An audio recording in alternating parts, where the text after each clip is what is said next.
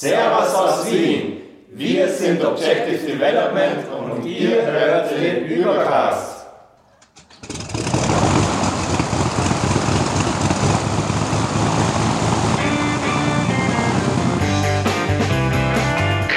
Wir heißen Sie herzlich willkommen an Bord bei der Übercast. Ihr Flug beginnt in wenigen Sekunden. Die Piloten melden sich in Kürze persönlich vom Flugdeck bei Ihnen.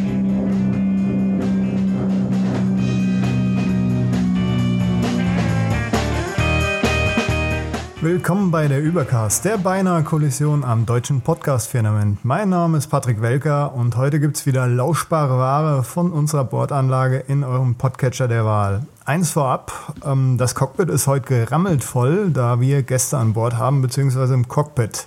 Aber erstmal die altbekannten äh, Gesichter und Stimmen. Zu meiner Linken der halbitalienische Ausreißer Sven Fechner.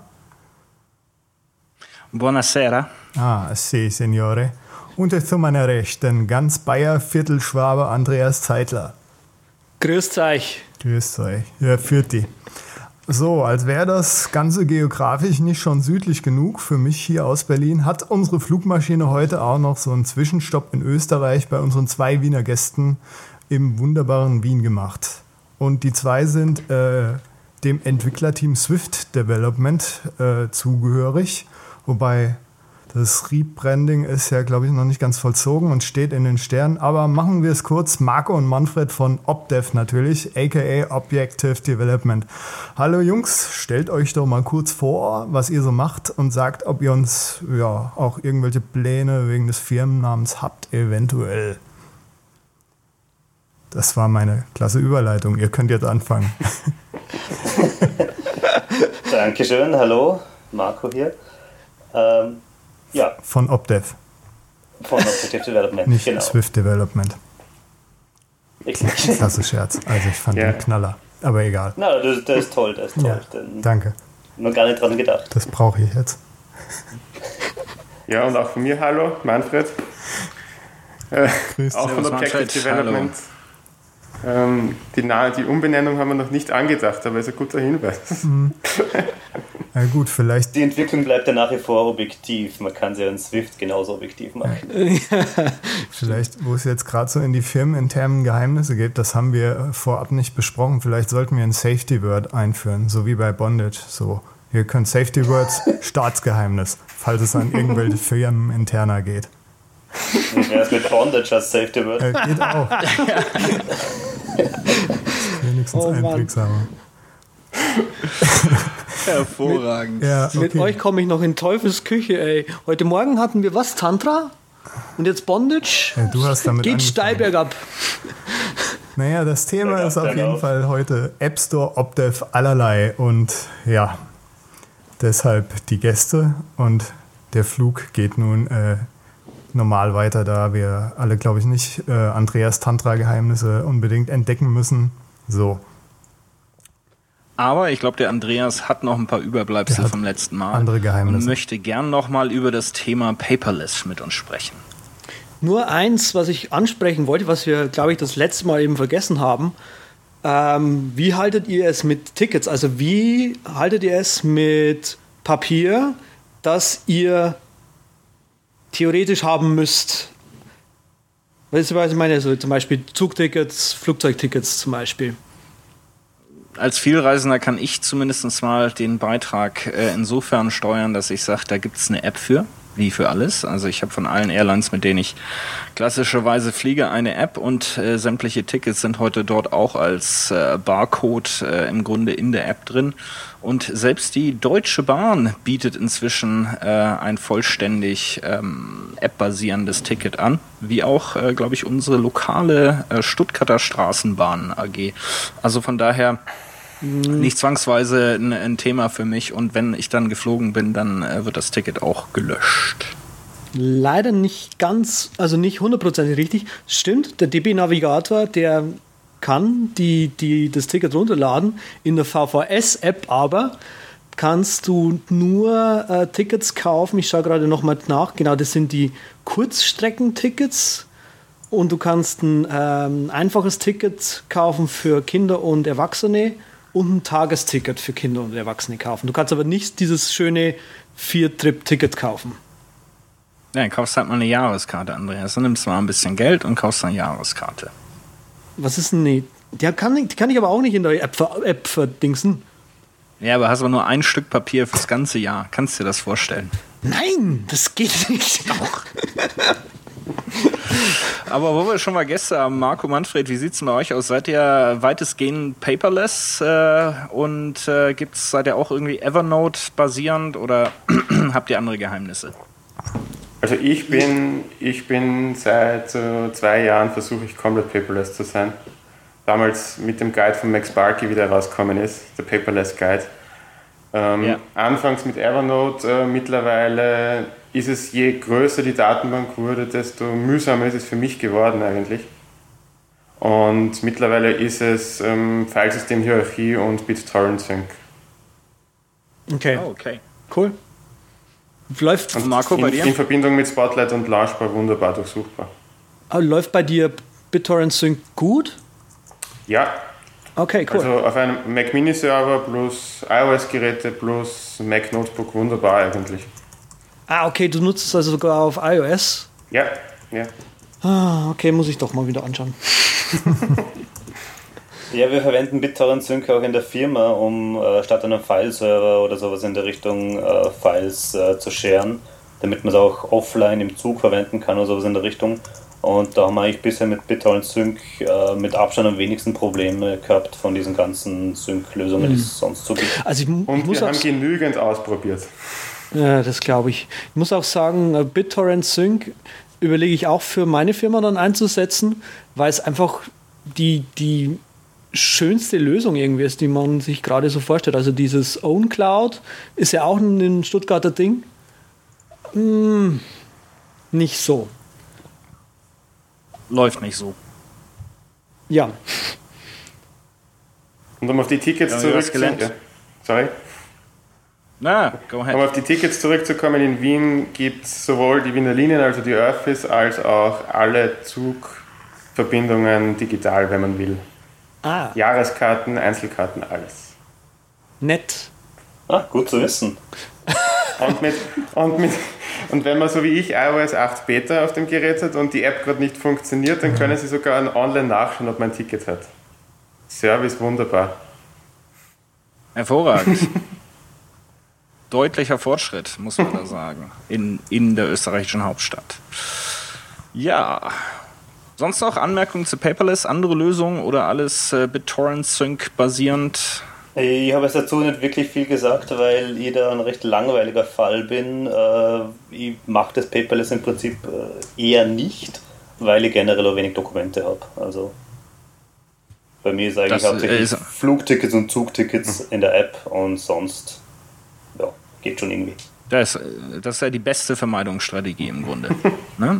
Je weniger Dokumente man hat, umso weniger Kopf muss Problem an der Wurzel anpacken, genau. Ja. So ist das. so ist das. So, ich glaube, der Patrick hat noch ein paar äh, knallige News zum Raushauen, bevor wir dann hier in die Vollen gehen. Ja, wir haben ja recht wenig Tech-News in letzter Zeit, aber jetzt ja, es sind so zwei Dinger dabei, die fand ich ganz interessant. Einmal gibt's Pocket jetzt, den beliebten Read It Later Service, als in der Premium-Variante gibt's den jetzt. Hat halt auch permanentes Backup, so wie man das von Pinboard kennt. Einmal die Seite angeklickt, dann ist sie auf ewig auf dem Pocket-Server gespeichert und kann abgerufen werden. Dann haben sie noch werbetechnisch Powerful Search, haben sie jetzt. Und äh, ja, Tags werden auch jetzt vorgeschlagen. Das Ganze gibt es dann irgendwie für 44,99 Dollar im Jahr und mh, für alte Read It Later Supporter gibt es sogar so einen 45% Rabatt auf Lebenszeit. Die visuelle Alternative auf jeden Fall zu Pinboard. Ist Da wollte ich gleich mal Ehrlich, einsteigen. und das, wo ich gerade, das, wo ich gerade auf Instapaper umgestiegen bin. naja. Oder zurück Ja, ich umgestiegen. bin ja auch Pinboard-Freund. Ist zwar im Endeffekt dann ein bisschen teurer mit dem Einstiegspreis momentan, der bei 10 Dollar liegt und 25 Dollar für die Archivierung, ist aber natürlich auch irgendwie schneller, schlanker und alles Mögliche. Andreas? Ich wollte gerade fragen, sind das für euch wirklich compelling Features? Also dieses Webarchiv zum Beispiel, ich finde das so dermaßen langweilig, auch bei Pinboard. Warum sollte ich mir eine, eine, Webseite für ewig speichern wollen? Weil ich gebe die eh gleich wieder bei Google ein. Naja, und, und wenn sie weg ist? Ja, dann ist sie halt weg. Mein Gott, gibt es 10.000 andere, die das, die das Wissen wieder ersetzen. Nee. Und wenn das Wissen wirklich weg ist, dann war es wirklich uninteressantes Wissen. Also Sean Kortsdorfers Notebook-Seite ist ja zum Beispiel weg. Da bin ich froh, Ja. dass ich da noch ein paar Perlen in meinem Pinboard drin habe. Okay, gut. Das Okay. äh, gebe ich zu. Also, äh, aber, da, aber die Feature, die sind, äh, Features sind für mich auch nicht entscheidend, weil wenn ich einen interessanten Artikel irgendwo auf Instapaper habe, dann kommt der nach dem Lesen über if übrigens direkt gleich in Evernote rein. ja, ja, also äh, da werden keine Gefangenen gemacht. Alter Horter. Echt. Ich, Alter ich Horter. lösche das ganze Zeug immer. Aber das ist jetzt egal. Findet ihr dieses, zurück zum Thema, findet ihr dieses Package, was Pocket da als Premium verkauft, wirklich so, dass ihr sagt, boah, geil, Geld? Nö. Also ich meine, Instapaper ist ja jetzt äh, mit seinen 3 Dollar im Monat, ist glaube ich sogar im Quartal nur, ne? Dreimal, Ja, ja. drei, also ein Dollar im Monat ist es. noch. billiger und ich meine, das, was es Hauptfokus halt lesen, finde ich super und Pocket langt mir. Aber wir haben auch noch Google Domains. Ne? Google Domains ist auch noch neu. Ja, ist wohl auch neu. Momentan Ja, ich habe das auch noch nicht gehört. Beta. Erzähl uns doch mal davon. Und man kann sich halt die, die Invites jetzt schon sichern und äh, die offiziellen Preise sind momentan noch nicht da und ja, gibt ein paar Bildchen, verlinken aber- wir in den Shownotes. So ungefähr 12 Dollar wird es wahrscheinlich kosten. Features will include. Und da kann man sich dann seine Domains registrieren. Ja, und alles soll super einfach und super Google sein. Schauen wir mal. Alles soll super Google sein. Alles klar. Also ich, ich Auch bin bei Hoover und äh, das ist auch schön einfach und gut. So ein, ist auch so ein Staatsgeheimnis, wenn man dann bei Google ist, ne? Absolut, kennt keiner. Gut, aber so viel zu den News. Äh, kommen wir rüber zu Marco und Manfred und äh, Object, äh, Objective Development. Die Macher bekannt für Launchbar, das es äh, aktuell in der Version 6 gibt, seit äh, kurzem verfügbar und käuflich zu erwerben, aber auch als äh, freie Version. Ähm, da werden wir sicherlich noch ein bisschen was zu hören äh, zum Testen auf jeden Fall da. Und auch bekannt für Little Snitch in der dritten Version. Ähm, auch da werden wir ganz kurz äh, drüber sprechen. Nochmal schönes Hallo, Marco und Manfred. Und wir wollen auch äh, gleich einsteigen. Ähm, ich bin wieder über Launchbar äh, gestolpert, natürlich mit der Beta von der Version 6, aber dann auch äh, in einem Artikel von Sean Blank, der die longest standing Mac Apps durchgegangen ist, also die äh, Applikationen, die es seit vielen Jahren schon gibt und die immer noch in Entwicklung sind. Da sind Klassiker dabei wie äh, von der lieben Firma Microsoft in Seattle aber auch durchaus einige andere. Und sie da mit dem äh, Datumsvermerk 1995 taucht Launchbar dort auf. Also gar, gibt es wesentlich länger, als es mir bewusst war. Äh, ihr beide seid ja jetzt nicht seit den ersten Tagen dabei, so viel sei gesagt. Ähm, aber ich denke, ihr seid einigermaßen mit der Historie von Opdev und äh, Launchbar vertraut, oder? So Ja, im ja. Großen und Ganzen auf jeden Fall, natürlich. Äh, und zu der Zeit, wo Launchbar rausgekommen ist, war äh, bei mir zumindest gerade ihr Schule gehen angesagt. Also das ist wirklich schon ein bisschen länger her. Das dachte ich mir schon fast. Äh, von der Historie her wisst, äh, habt ihr so einen Zugang, warum wurde Launchbar äh, seinerzeit äh, entwickelt? War das dieses klassische Scratching Your Own Itch? Ähm, einfach äh, eine, eine, eine Kompensation für fehlende Features in der damaligen äh, macOS-Version? Ähm, was war der Antrieb? Wenn es damals schon macOS gegeben hätte. Nein, es macOS hat es gegeben, macOS 10 hat es nicht gegeben. Genau, richtig. Ähm, ne, es war, also Launchbar ist das Baby vom, vom Norbert, kann man sagen.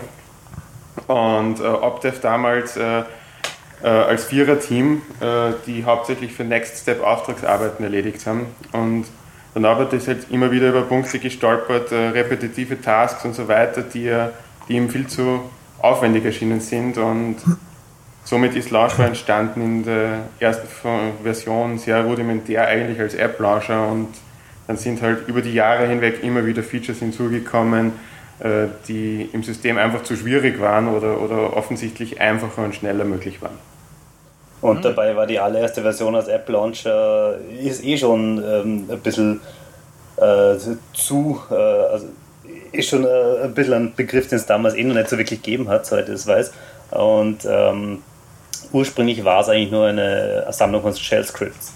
Und da hat er sich damals einfach ein kleines Terminal-Fenster irgendwo in die Ecke vom Bildschirm gelegt und ist in einen Folder gegangen, wo die Scripts drin liegen und hat nachher einfach mit Scriptnamen, die recht kurz sind, äh, einfach bestimmte Programme gestartet.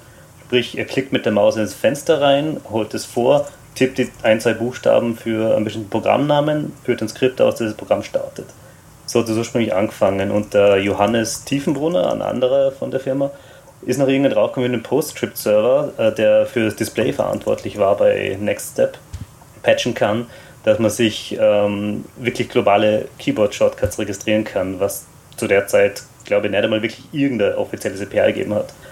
Und damals ist halt der Command Space Shortcut entstanden, dass man einfach mit Command Space, weil es günstig liegt, einfach dieses kleine Fenster, das nachher Launchbar schon war, kein Terminal-Fenster mehr, äh, einfach dieses kleine Fenster in den Vordergrund holt und ähm, eben irgendwelche Apps gestartet werden können.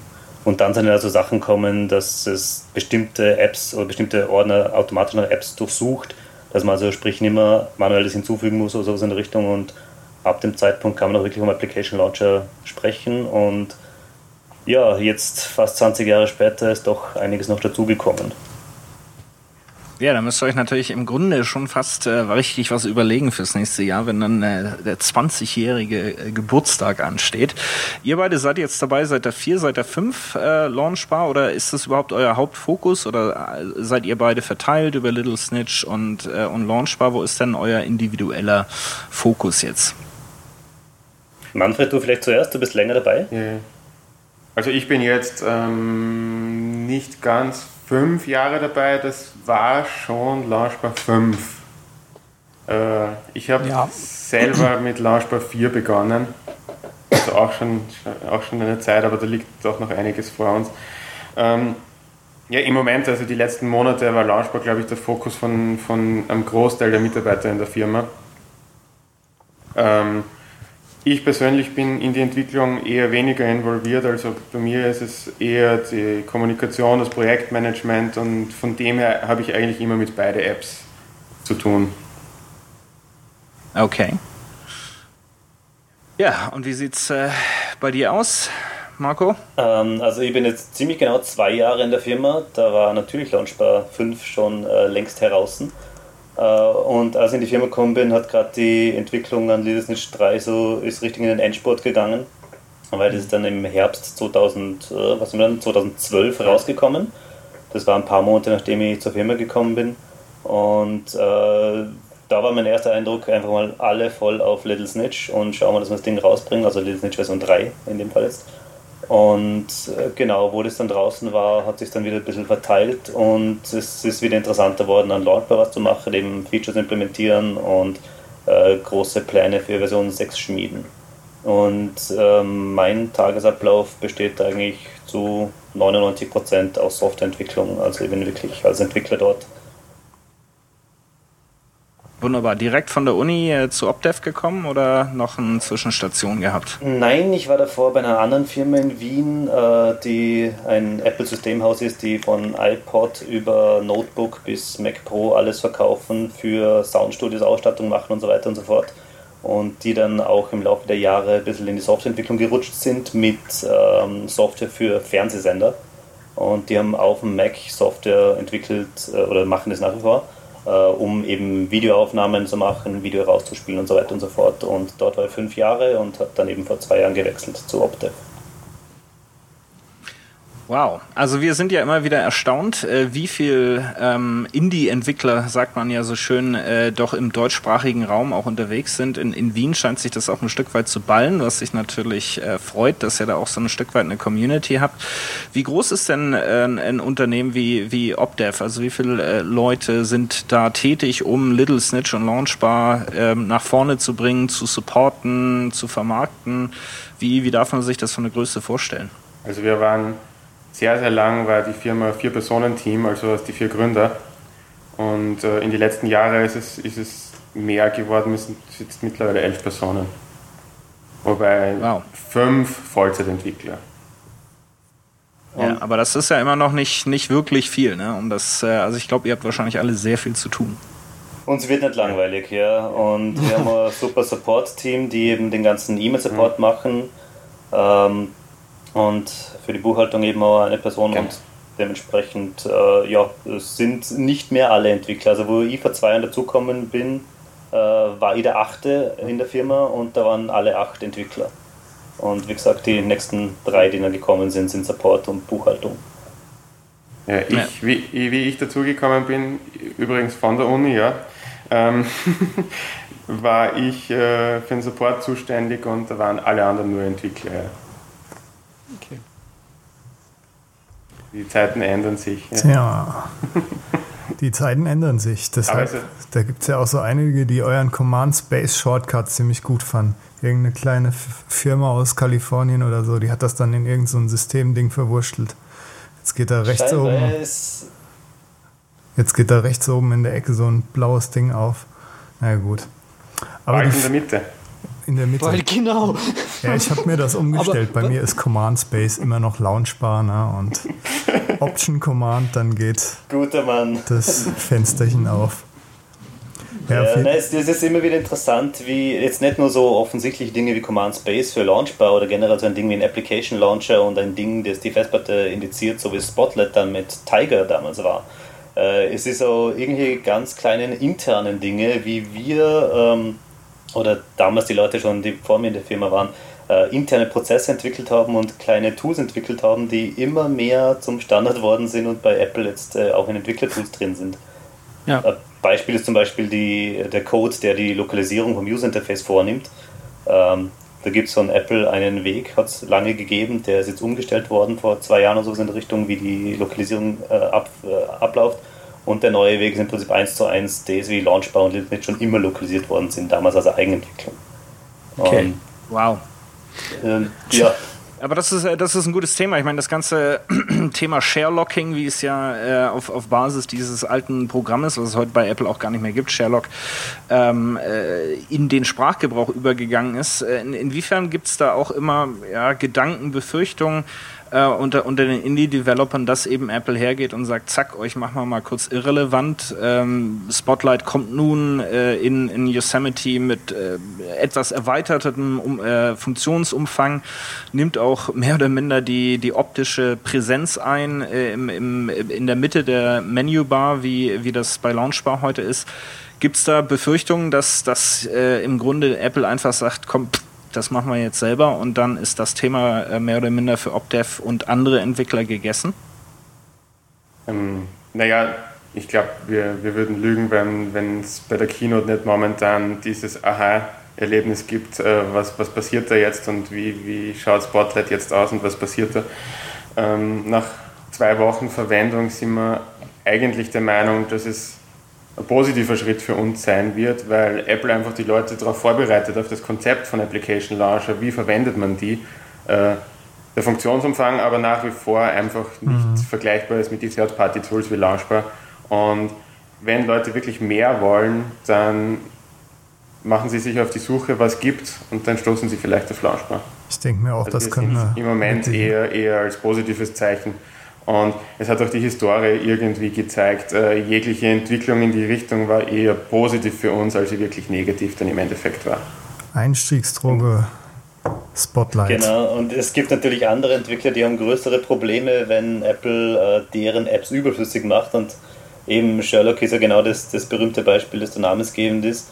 Ähm, aber wie der Manfred immer gesagt hat, ist er damals mit Tiger, äh, 2005 war das, wenn mir das täuscht, wo Spotlight eingeführt worden ist, äh, eben auch schon so eine Sache, wo eben dieser berühmte Shortcut verwendet wurde, den Launchbar ursprünglich zum ersten Mal eben verwendet hat. Ähm, und äh, es hat sich gezeigt, dass Opdev trotzdem überleben kann, obwohl Spotlight existiert. Man glaubt es kaum. ähm, insofern, ja, wie der Manfred gesagt hat, äh, das, was Spotlight jetzt in Yosemite neu kann, was das dazu kann, was es mehr kann, das sind natürlich Sachen dabei, die Launchbar bisher können hat und jetzt natürlich auch besser kann, äh, als es bisher der Fall war. Aber ähm, man stoßt dann ziemlich schnell eben an Grenzen und das ist dann der Punkt, wo User dann vielleicht sagen werden, okay, Vielleicht möchte jetzt aber irgendwas haben, das ein bisschen erweiterbarer ist, wo man vielleicht eigene Workflows abbilden kann. Äh, und das geht halt mit Spotlight dann ziemlich schwer. Mhm. Einer der großen, oder das große Manko an Spotlight ist, wie bekommt man Daten effizient rein und wie bekommt man Ergebnisse wieder effizient raus. Also da, da ist das größte Verbesserungspotenzial, würde ich sagen. Immer noch. Wo wir, schon, wo wir schon bei Verbesserungspotenzial sind, wenn ich jetzt so richtig mitgezählt habe, haben wir also äh, mindestens zehn Jahre, wenn nicht zwölf Jahre Entwicklungserfahrung heute im Cockpit mit uns sitzen. Ähm, ich selber ab und zu mal ein bisschen im Apple-Script rumgewurschtelt, mehr schlecht als recht, äh, kann mir da natürlich wenig äh, im Grunde vorstellen, was sich in den letzten Jahren getan hat im Sinne von Verbesserungen äh, für Entwickler. Also wie ist Beispiel, beispielsweise hat sich Xcode entwickelt, äh, könnte da heute mehr automatisiert mit weniger Aufwand machen als früher. Aber auch ähm, hat sich vielleicht macOS äh, 10 über die Jahre hinweg äh, ihr habt ja durchaus mit Launchbar und mit Little Snitch äh, Programme, die, sag ich mal, relativ nah am Op äh, Operating-System äh, sind, also auf die Dateien zugreifen, auf äh, Ports äh, zugreifen. Ist das schwieriger geworden? Ist das einfacher geworden? Also wie schaut ihr so auf die letzten, sagen wir mal, drei, fünf Jahre entwickeln auf, auf macOS 10 zurück? Also das ist eine Sache, die überraschenderweise äh, nicht ins Negative geht, wo es nicht wirklich schwieriger wird, sondern äh, in vielen Bereichen eigentlich eher das Gegenteil ist. Weil ähm, es gibt einfach bestimmte Bereiche, wo man gerade in Snitch oder Launchbar eben äh, bestimmte Hacks verwenden muss, damit man an bestimmte Daten drankommt oder so in Richtung. Äh, wofür es dann mit der Zeit einfach irgendwelche Public APIs gibt, mit denen man nachher wirklich äh, auf einen offiziellen Weg hinkommt und wo Apple entgegenkommend ist. Ähm, und auch immer so das Thema App Store, das gleich mit reinnimmt, äh, wo immer die Frage ist, warum gibt es Little Snitch und Launchbar nicht im App Store? Äh, und ist das vielleicht ein Zeichen, dass die Apps in dem App Store gar nicht, in dem Modell nicht funktionieren? Ähm, dann äh, stellt sich natürlich die Frage, ob Apple solche Apps überhaupt nicht will. Und gerade zum Beispiel die Einführung von Gatekeeper, ich glaube mit 10.8 war das, und diese Developer-ID hat gezeigt, dass Apple nach wie vor sowas unterstützt, dass man außerhalb vom App Store Apps äh, schreiben und vertreiben kann, die wirklich äh, Dinge tun, die im App Store in der Sandbox einfach nicht möglich sind. Und unter 10.9 ist auch was dazukommen, das ist äh, spezielle Signatur für Kernel Extensions, äh, ja. die man als Entwickler von einer Kernel Extension, so wie sie Snitch auch äh, verwendet, ähm, benötigt. Und das hat zum Beispiel was, wo Apple auf uns zugekommen ist. Also es war nicht so was in der Richtung mit C9 in irgendeiner Beta hat irgendwas nicht mehr funktioniert, sondern Apple hat uns angeschrieben und gesagt, Leute, schaut's, unter C9 wird die Sicherheit verbessert, auf die Art und Weise könnt ihr das, davon profitieren. Also Apple ist da schon auch entgegenkommen. Sie sind nicht immer die Bösen, wenn es um solche Dinge geht.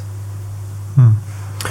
Äh, und von weiteren Entwicklersachen, so Swift, ist das bei euch jetzt so irgendwie geplant, da demnächst mal so die, auf Tuchfüllung zu gehen, so die ersten kleinen Konvertierungen zu machen? Oder ist das erstmal nur bei Schuster, bleib bei deinen Leisten und dann so, wenn man mal Zeit hat, dort langsam die Transition machen?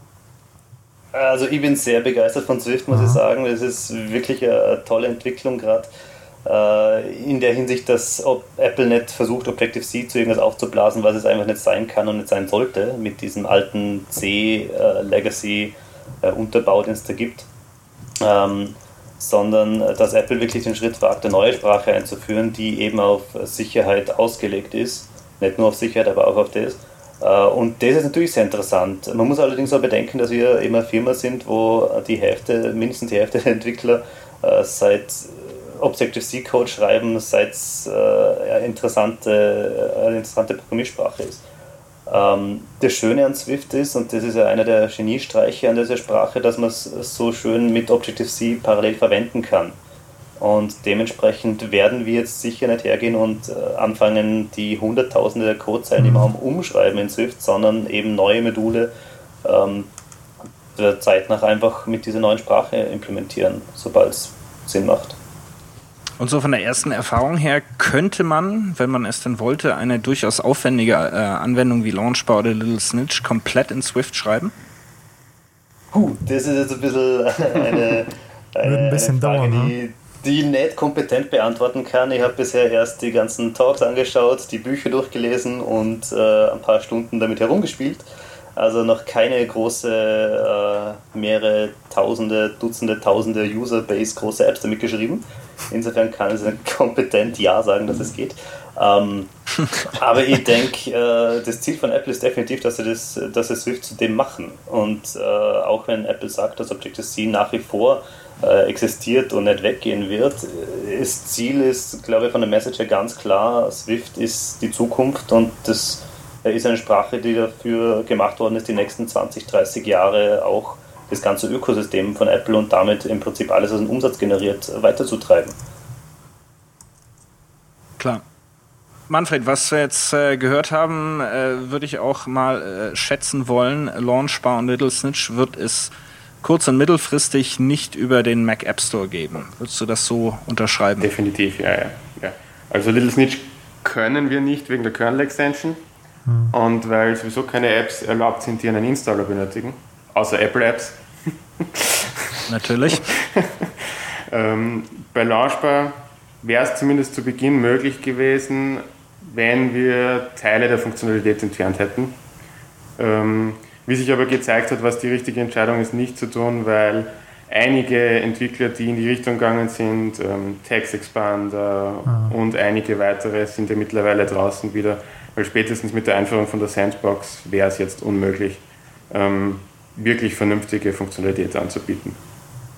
Mhm. Deshalb war sind unsere Apps, die, die, die, unsere großen Apps eigentlich nie in Frage kommen.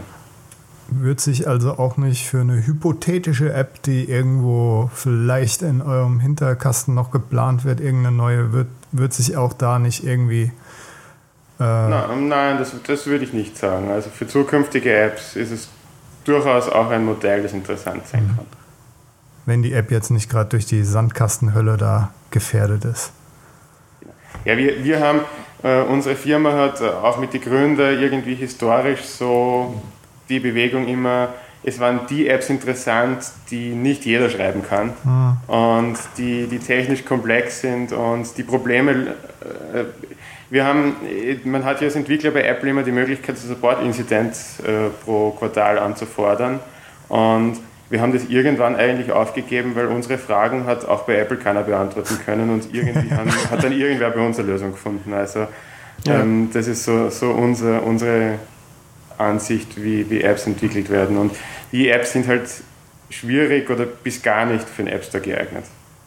Aber ja. die, Kunst, die, die Kunst des Workarounds. Äh, wo du, Richtig. Wo du, wo du gerade sagst, so die Fragen konnten die von Apple nicht beantworten. Ich weiß ja nicht, ob, ob jetzt zum Beispiel Marco schon mal auf der Konferenz war, WWDC.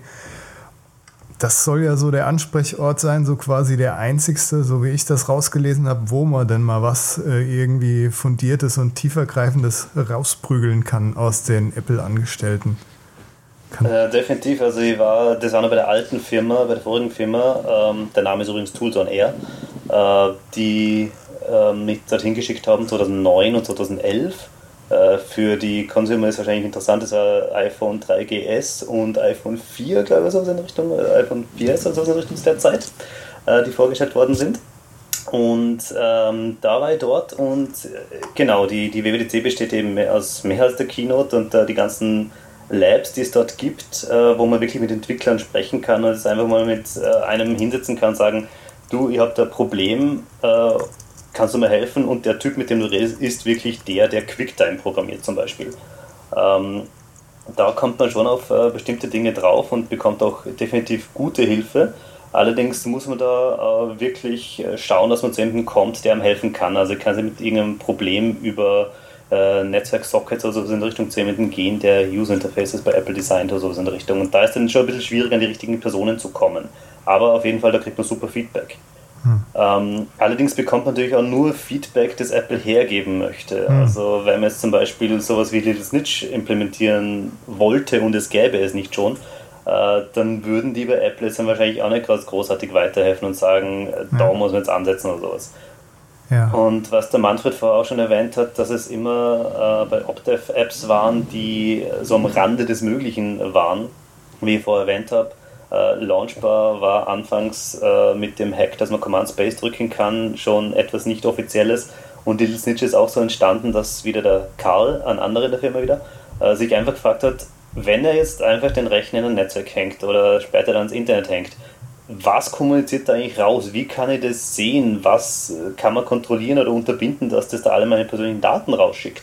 Und so ist Little Snitch entstanden, dass man versucht hat, auf Kernel-Level zu schauen, komme ich da überhaupt irgendwo hin, dass ich, dass ich Firewall-mäßig äh, pro Programm schauen kann, was rauskommuniziert wird. Und das ist auch, was das zu der Zeit offiziell einfach gar nicht möglich war. Mittlerweile hat sich es auch wieder geändert. Also Apple hat auch wieder APIs bereitgestellt, damit solche Dinge möglich sind. Ja, da habe ich auch vor ein paar Tagen gerade mit einem anderen Entwickler, mit dem Mr. Reader, mit dem Oliver Furnace geredet. Der nutzt ja auch Little Snitch genau für solche Sachen, um zu sehen, welche API jetzt in welche Richtung funkt und so weiter.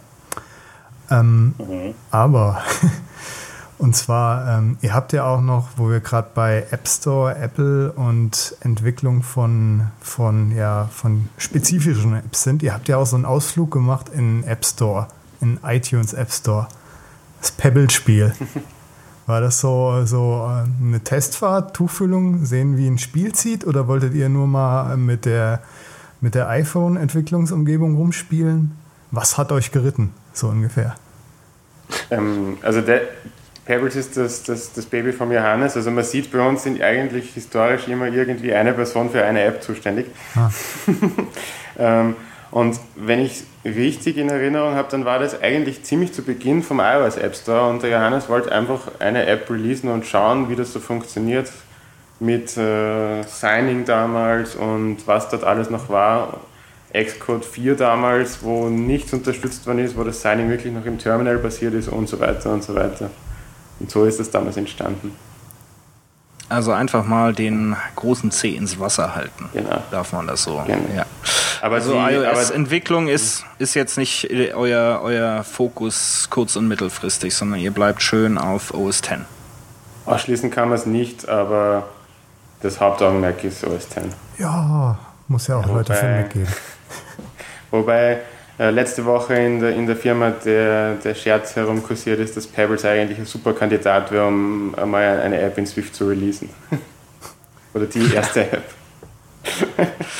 ja, wir, weil, das Spielkonzept, ja weil das Spielkonzept richtig cool ist.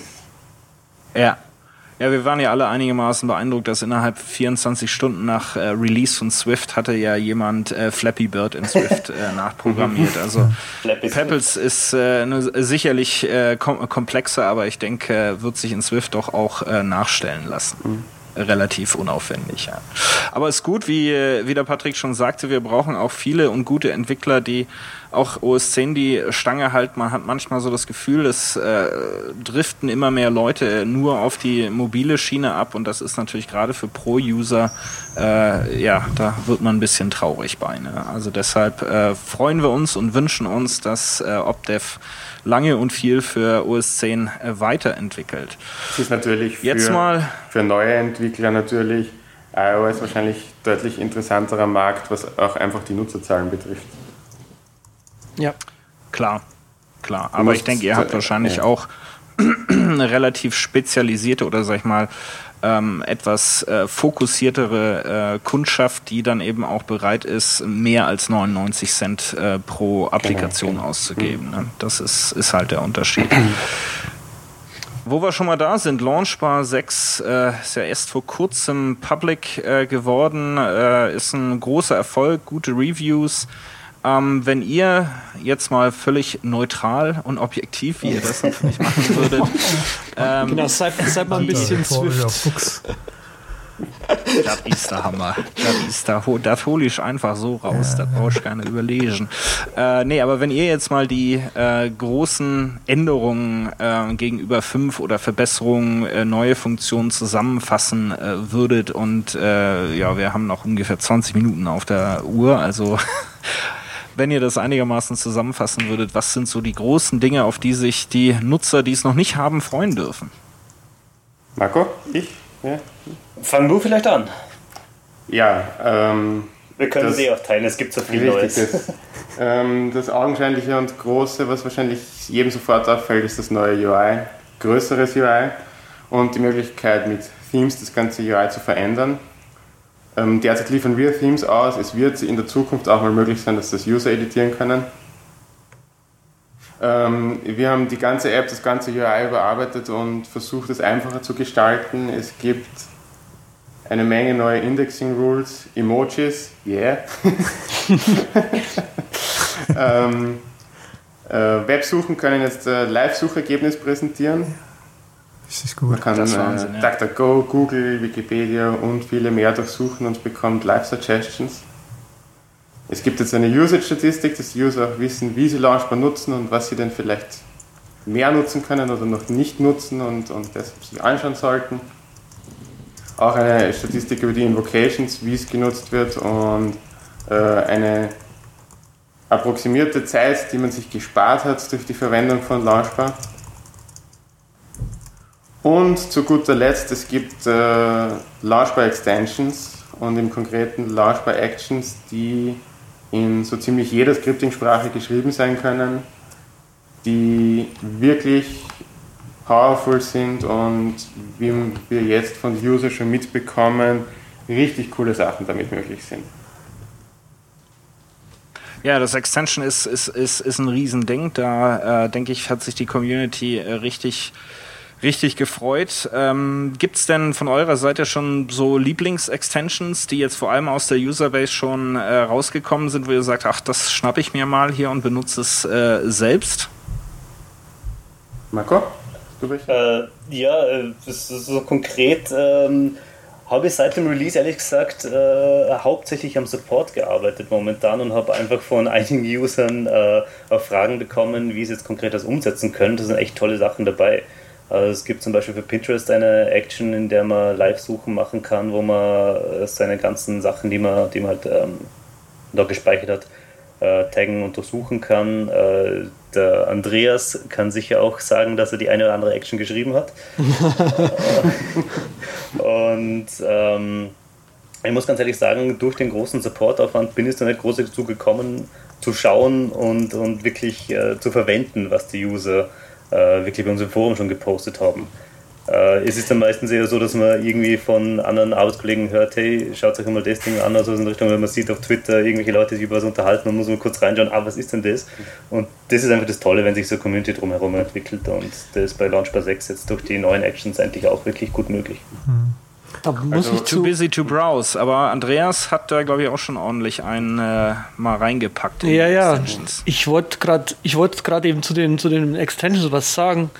Äh, zu- den Actions was sagen. Ich habe ja dieses äh, Launchbar Scripts Repo. Das ist eines meiner beliebtesten Repos, äh, die es auf GitHub gibt. Und wenn man bei GitHub mal schaut, was so die beliebtesten ähm, Sprachen sind, da ist das Repo auch unter Apple Script relativ weit oben. Da bin ich ganz stolz drauf. You're Ja. Internet famous. I didn't Ja, know. aber hallo. Mit diesem Podcast und, und, und Actions eh klar. Ja, mit diesem Podcast und deinem GitHub Repro bist du. Ja, muss natürlich rein in die Shownotes. Äh, äh, der Link natürlich nicht nur zu Launchbar, sondern auch zu Andreas seinem Repro. Äh, Patrick, wo würde man denn jetzt eigentlich, wenn man jetzt in Launchbar suchen würde äh, oder eine URL eingeben würde, wo würde man denn die Shownotes eigentlich finden? Die Shownotes sind zu finden auf unserer Internetseite der übercast.com und dann macht man da einen, jetzt überrascht er mich wieder, einen Schrägstrich. Slash, wie man das auch neudeutsch nennt. Entschuldigung. Über, nimm doch gerade mal. Nee, also slash Flug und dann tippt man eine äh, 7 oder 8 ein, eine 7 ein und dann landet man bei den heutigen Shownotes. Der kriegt das jedes Mal nicht hin. es ist übercast.com slash podcast slash Er 7. war doch dicht dran, also. So ähnlich. Dafür weiß ich, wo man. Das, das wird noch zum Running Gag. Also ich glaube auch bei der 70. Show wirst du, da wirst du die Shownotes-Adresse nicht wissen. Dafür weiß ich aber, wo, man, wo der visierte Launchbar-Skripter seine Sachen hinschicken kann. Weil wenn man auf die OpDev-Seite geht unter Products Launchbar Extensions, da kann man dann seine tollen selber entwickelten Actions hinschicken und damit hat man die Chance, ganz öffentlich in der Launchbar-Galerie gefeatured zu werden, wie das Andreas bestimmt sein Masterplan war. um den endgültigen ultimativen Status vom Internet-Fame zu erreichen. So, jetzt nur genau, mal, um eigentlich, von meinem eigentlich will ich nämlich eigentlich, eigentlich wollte ich nämlich schon immer mein ganzes Leben lang bei Objective Development Apple-Script-Programmierer werden. Ja, ja, so kommt's raus. Und was hat jetzt von der Möglichkeit, jetzt auch in JavaScript Apple-Script schreiben zu können? Ach, JavaScript ist meine Lieblingsprogrammiersprache. Da muss man fragen, ob der Sarkasmus dabei ist oder nicht. Da war jetzt eine gehörige Portion Sarkasmus dabei, ja. Bei JavaScript muss man wirklich nachfragen. Es gibt ja Leute, die mögen es wirklich. Ja. Die drei. Äh, Webentwickler würde ich mal sagen, ne? die könnten ohne JavaScript und JSON und wie es nicht alles heißt, äh, gar nicht leben. Aber vielleicht noch mal ganz kurz äh, zurück, auch zum Manfred. Hast du schon die eine oder andere Extension äh, gefunden, die die Userbase äh, in, in, äh, inzwischen entwickelt hat, die dir zusagt? Also es gibt ein wunderbares Set an Actions und die sind für Pinboards um auf das vorige Thema zurückzukommen, die Pinboard Actions, die hat den User geschrieben und die sind echt toll, inklusive Login mit ähm, Durchsuchen, mit äh, Pinboard-Tags und Bookmarks, die ist echt cool. Also das ist so ein Set aus sieben oder acht Actions, sehr zu empfehlen. Und äh, ein befreundeter Entwickler hat uns für die Wiener Linien, also das öffentliche Verkehrsmittel in Wien, eine Action geschrieben, die die Open Data der Wiener Linien verwendet, um Abfahrtszeiten der einzelnen Busse und Straßenbahnen anzuzeigen und die ist auch toll. Wow, super. Also erstmal super, dass bei den Linien überhaupt eine API gibt. Ne? Ich glaube, da ja. sind sie weit vorne raus, was so den öffentlichen Nahverkehr an, äh, anbelangt. Mhm. Aber das ist, äh, ja, müssen wir mal hier, äh, ne, werde ich mal hier meinen Apple Script Guru äh, fragen, ob er das Ganze mal für die VVS auch irgendwie aufbauen kann. Nicht wahr, Andreas? Ja. ja, ist kein Problem. Kein schon, Problem. Bist schon fertig. Kein Problem. Hat nur noch zwei oder so. drei Bugs und die müssen raus und dann ist Release. Da ja, gibt sogar einen uns drauf. Ja, da gibt sogar einen internationalen Standard, weil der Wiener, das, das Wiener Linien Open Data Konstrukt inklusive Return Values und so ist, das, das kommt gar nicht von den Wiener Linien. Das ist irgendwie internationaler Standard, wie sowas kommen soll. Hm. Das heißt, das können wir irgendwann, wenn es dann in Stuttgart ankommt, also in 15 Jahren, Vielleicht durchaus verwenden. auch verwenden. Schön, dass du das jetzt ja. gerade ansprichst. Ich habe gerade mal gegoogelt, Stuttgart, äh, VVS, also genau, VVS Open Data. Das gibt das Stuttgarter Open Data Framework. Stuttgarter Open Data Framework. Alles klar, internationaler Standard. Gut, aber da, dazu wahrscheinlich in einer der nächsten äh, Sendungen mehr. Also wir haben natürlich äh, zur Launchbar gibt's äh, erstmal unter opdev.at slash products slash launchbar jede Menge zu lesen und zu studieren. Nicht nur was die Veränderungen gegenüber äh, der Version 5 anbelangt, sondern auch äh, Komplettübersicht. Ähm, ihr seid äh, als Launchbar bei Twitter mit @launchbar, kann man sich merken, ähm, vertreten. Wie äh, ist es denn jetzt der Einstieg? Es gibt so eine semi-freie Version oder äh, wie kann ich, wenn ich Launchbar noch nicht kenne, denn testen? Genau, Launchbar funktioniert die ersten 30 Tage komplett uneingeschränkt ähm, mit sämtlichem Funktionsumfang und auch danach sind alle Funktionen zugänglich. Es kommen nur bei manchen Features und von Zeit zu Zeit ein Next Screen, der einen darauf hinweist, ob man es denn nicht vielleicht kaufen will. Ah, okay. Das heißt, man kann also 30 Tage und durchaus länger äh, mit ja. äh, Launchbar experimentieren.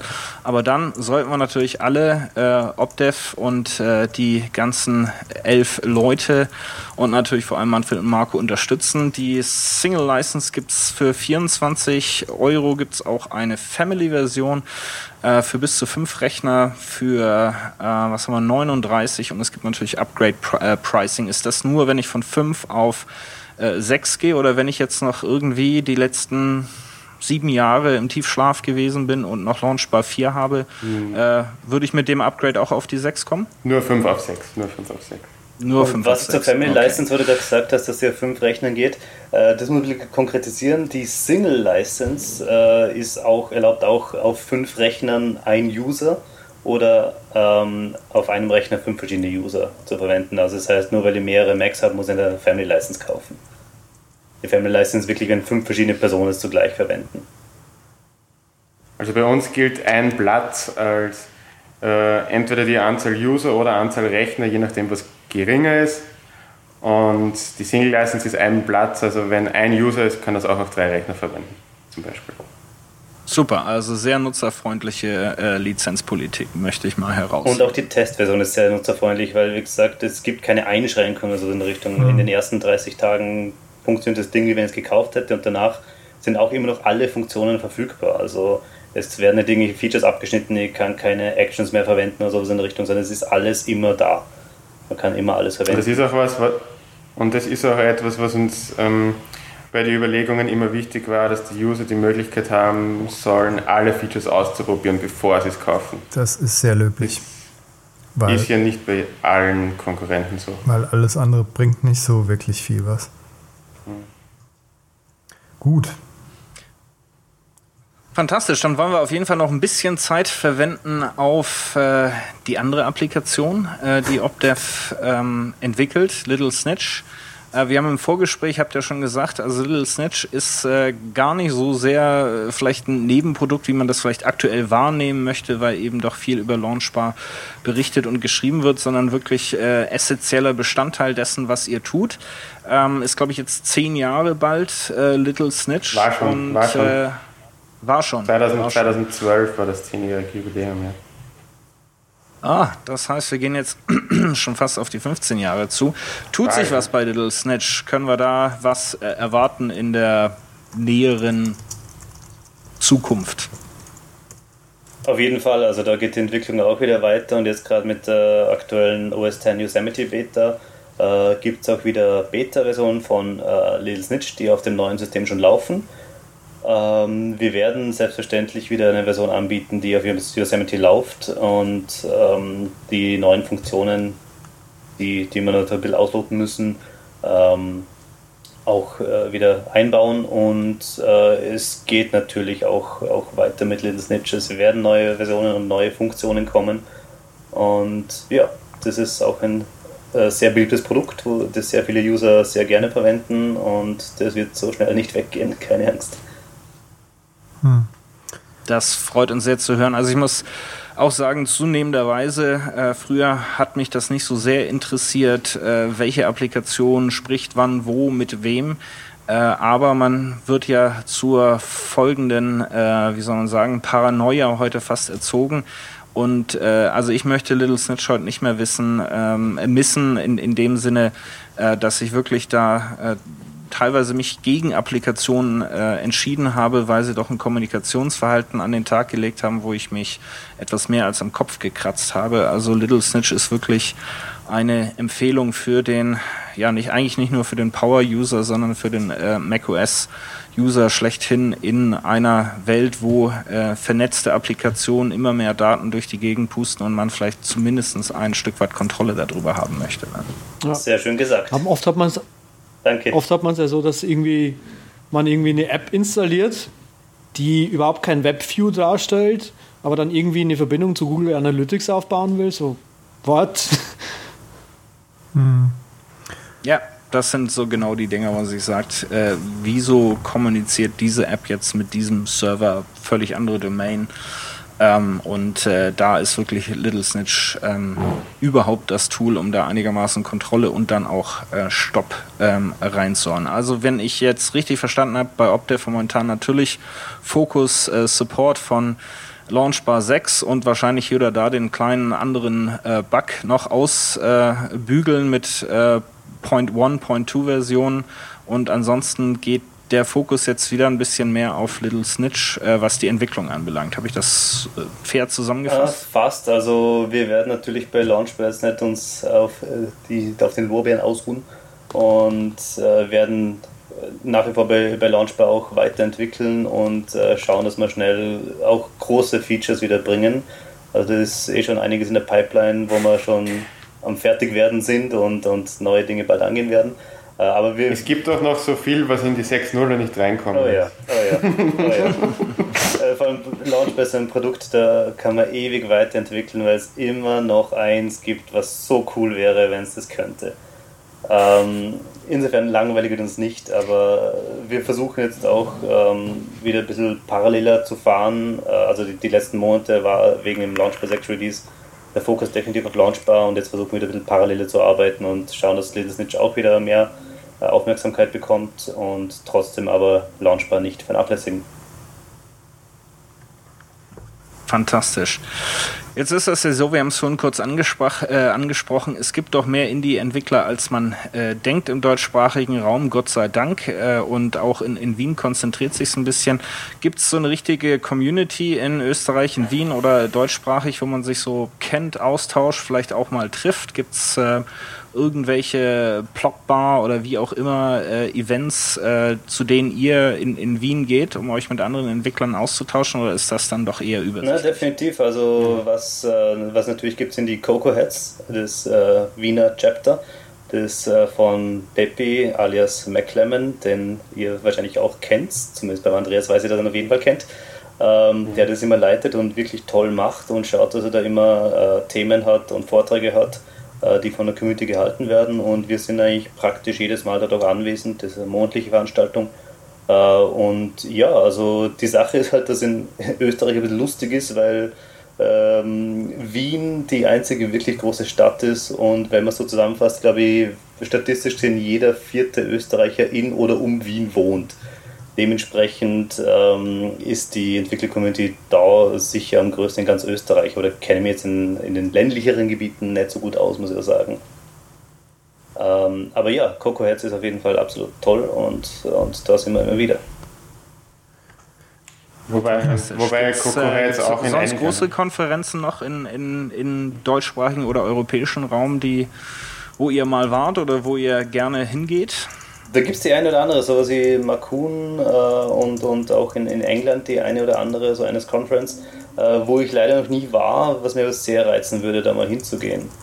Ähm, aber leider, da kann ich leider nicht aus Erfahrung sprechen. Ich hätte auch noch so eine Frage, und zwar für die letzten paar Minuten, und zwar Thema Piraterie.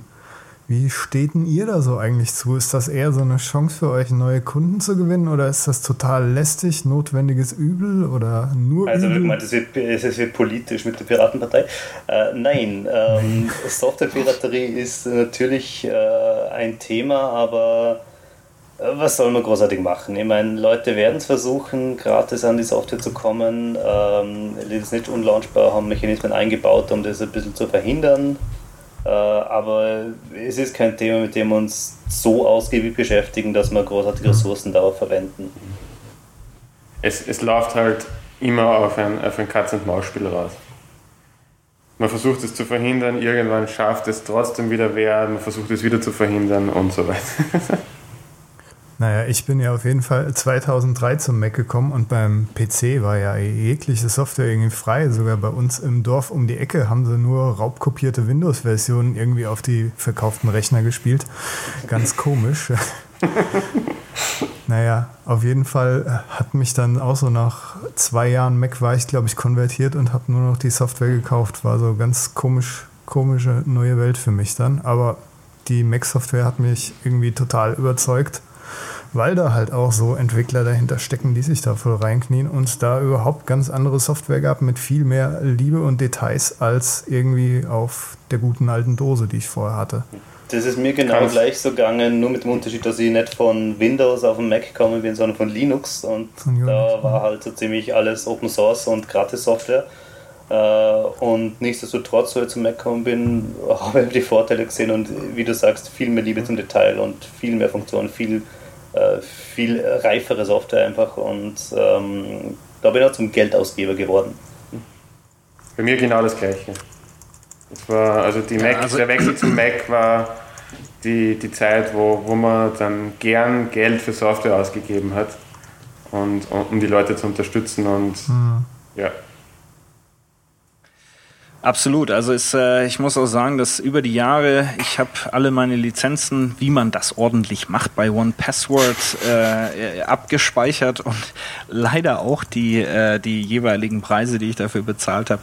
Wenn man da so durch, äh, wenn man da so durchscrollt, da wird einem dann schon mal schlecht. Aber Ähm, ich bereue keinen einzigen Dollar, den ich äh, für Indie-Entwicklungen ausgegeben habe, weil wirklich äh, am Ende des Tages dieses ganze Öko, äh, das ganze Ecosystem rund um den Mac, äh, rund um die iOS-Devices ist von den Indie-Entwicklern ähm, abhängig. Ne? Das ist, macht, ist, was das Ganze so schön und so interessant macht.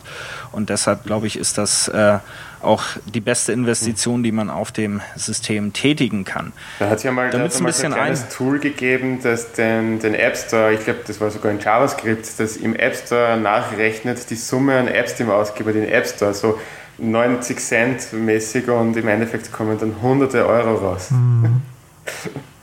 War kein gutes Tool. Ge geht zum Glück auch nicht mehr. Aber damit wir den Leuten äh, einfachen Zugang zu hervorragender Software, nämlich Launchbar und Little Snitch, äh, ermöglichen, äh, ermöglichen können, haben wir uns was ganz Besonderes mit der Unterstützung von Object Development und äh, Marco und Fra Manfred überlegt. Und Andreas sagt uns jetzt, äh, wie das geht.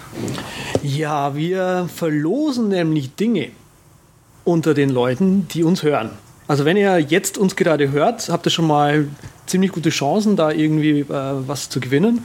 Und zwar, wenn ihr den äh, Twitter-Tweet oder den Facebook-Post oder den Plus Plus Plus Post Plus geplust oder app.net Post repostet oder den Twitter-Tweet retweetet oder den Facebook-Post shared.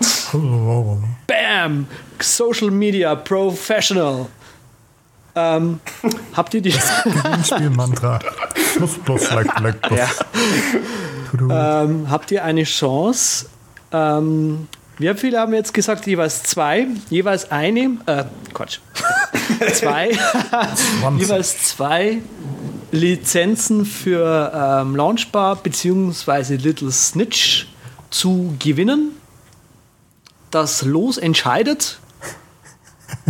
Die Lottofee. Genau. Also wir werden die äh, eine Woche nach der Veröffentlichung dieser Episode werden wir Facebook, Google Plus, App.net und Twitter genau beobachten und diejenigen, die uns A in irgendeiner der Applikationen und Service möglichen Art und Weise folgen oder liken äh, und einen entsprechenden äh, Link retweeten, haben die Chance jeweils eine Lizenz ähm, zu ergattern, entweder Little Snitch oder Launchbar.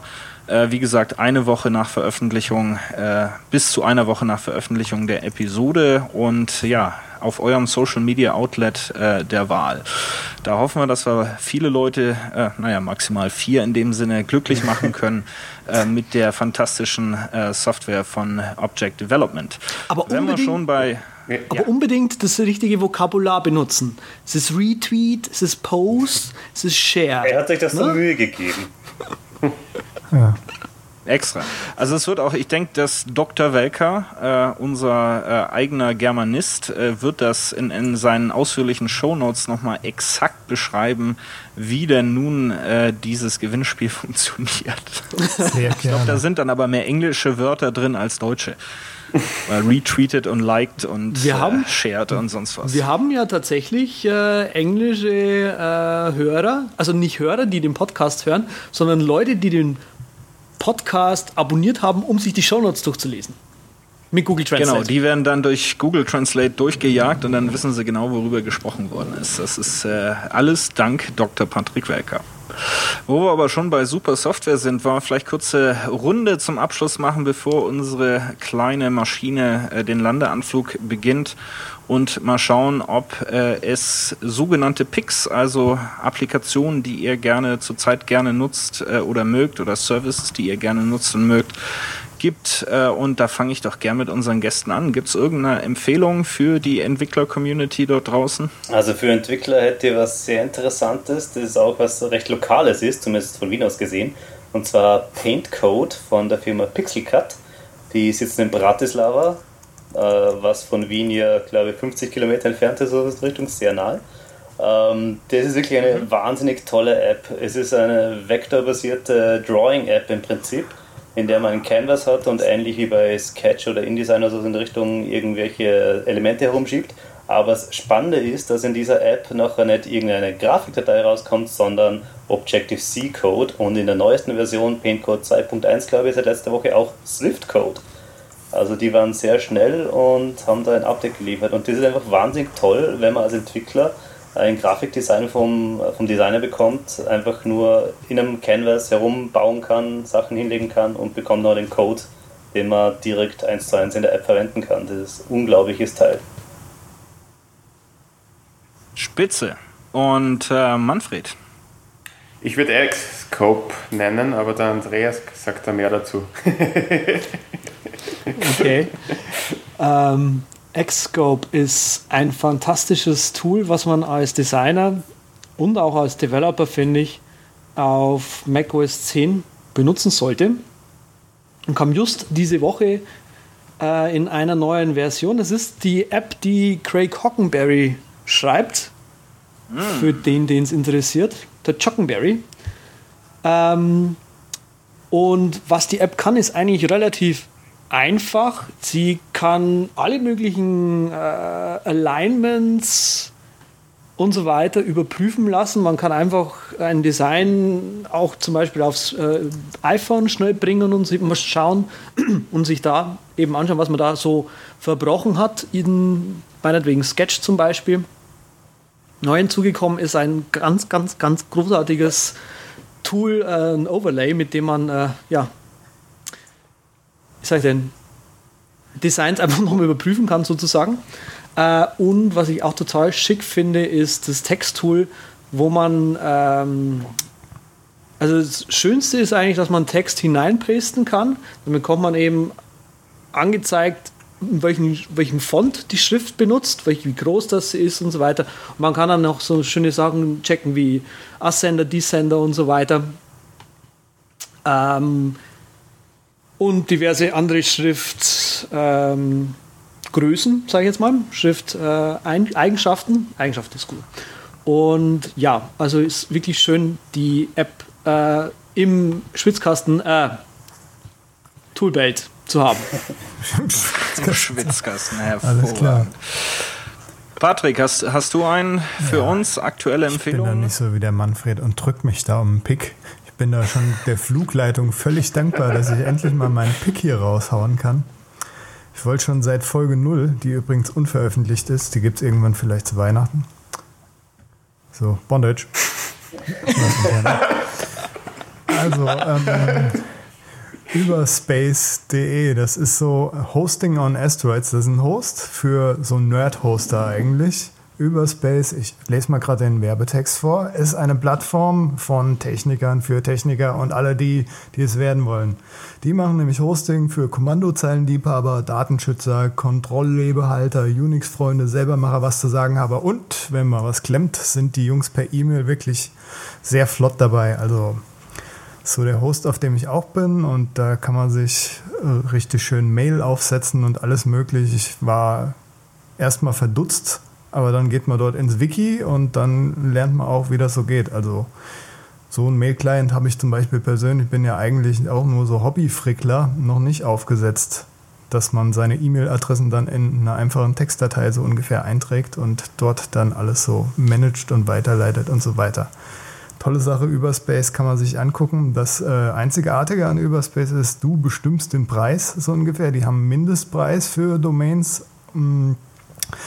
Und für den Preis sind, glaube ich, ich packe es in die Shownotes, bevor ich was Falsches sage, aber es ist ziemlich günstig, es sind so Studentenpreise und sogar ich konnte mir da meinen eigenen Server leisten, auf dem ich Skripte laufen lassen kann. Also ziemlich geil.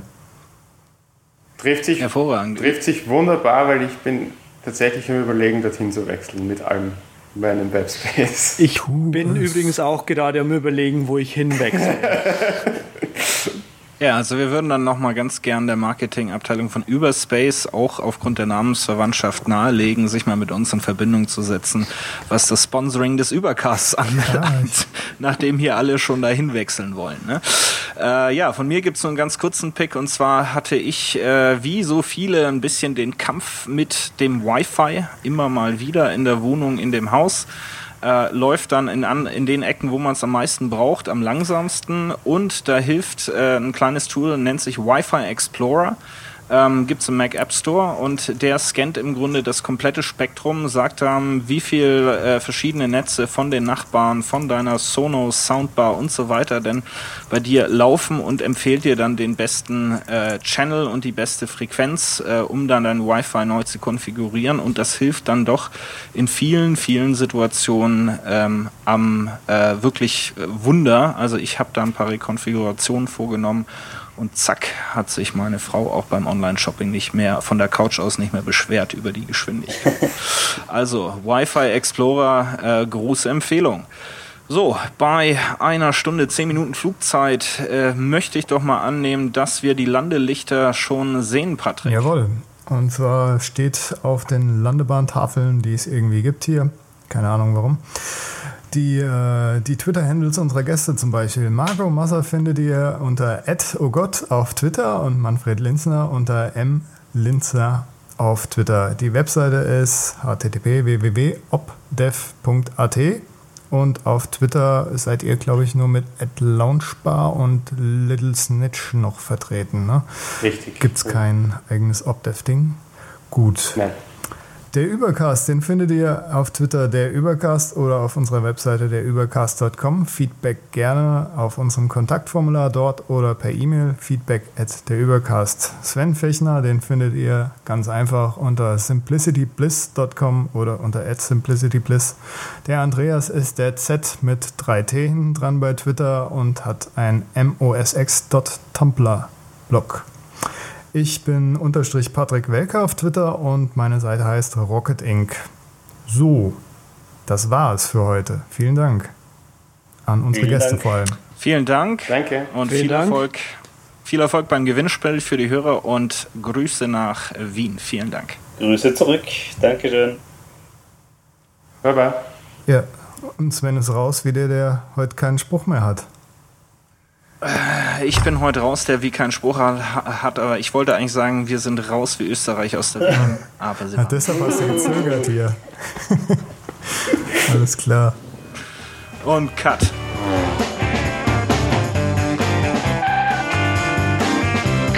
Vielen Dank, dass Sie sich für den Übercast entschieden haben. Wir freuen uns, Sie bald wieder an Bord begrüßen zu dürfen.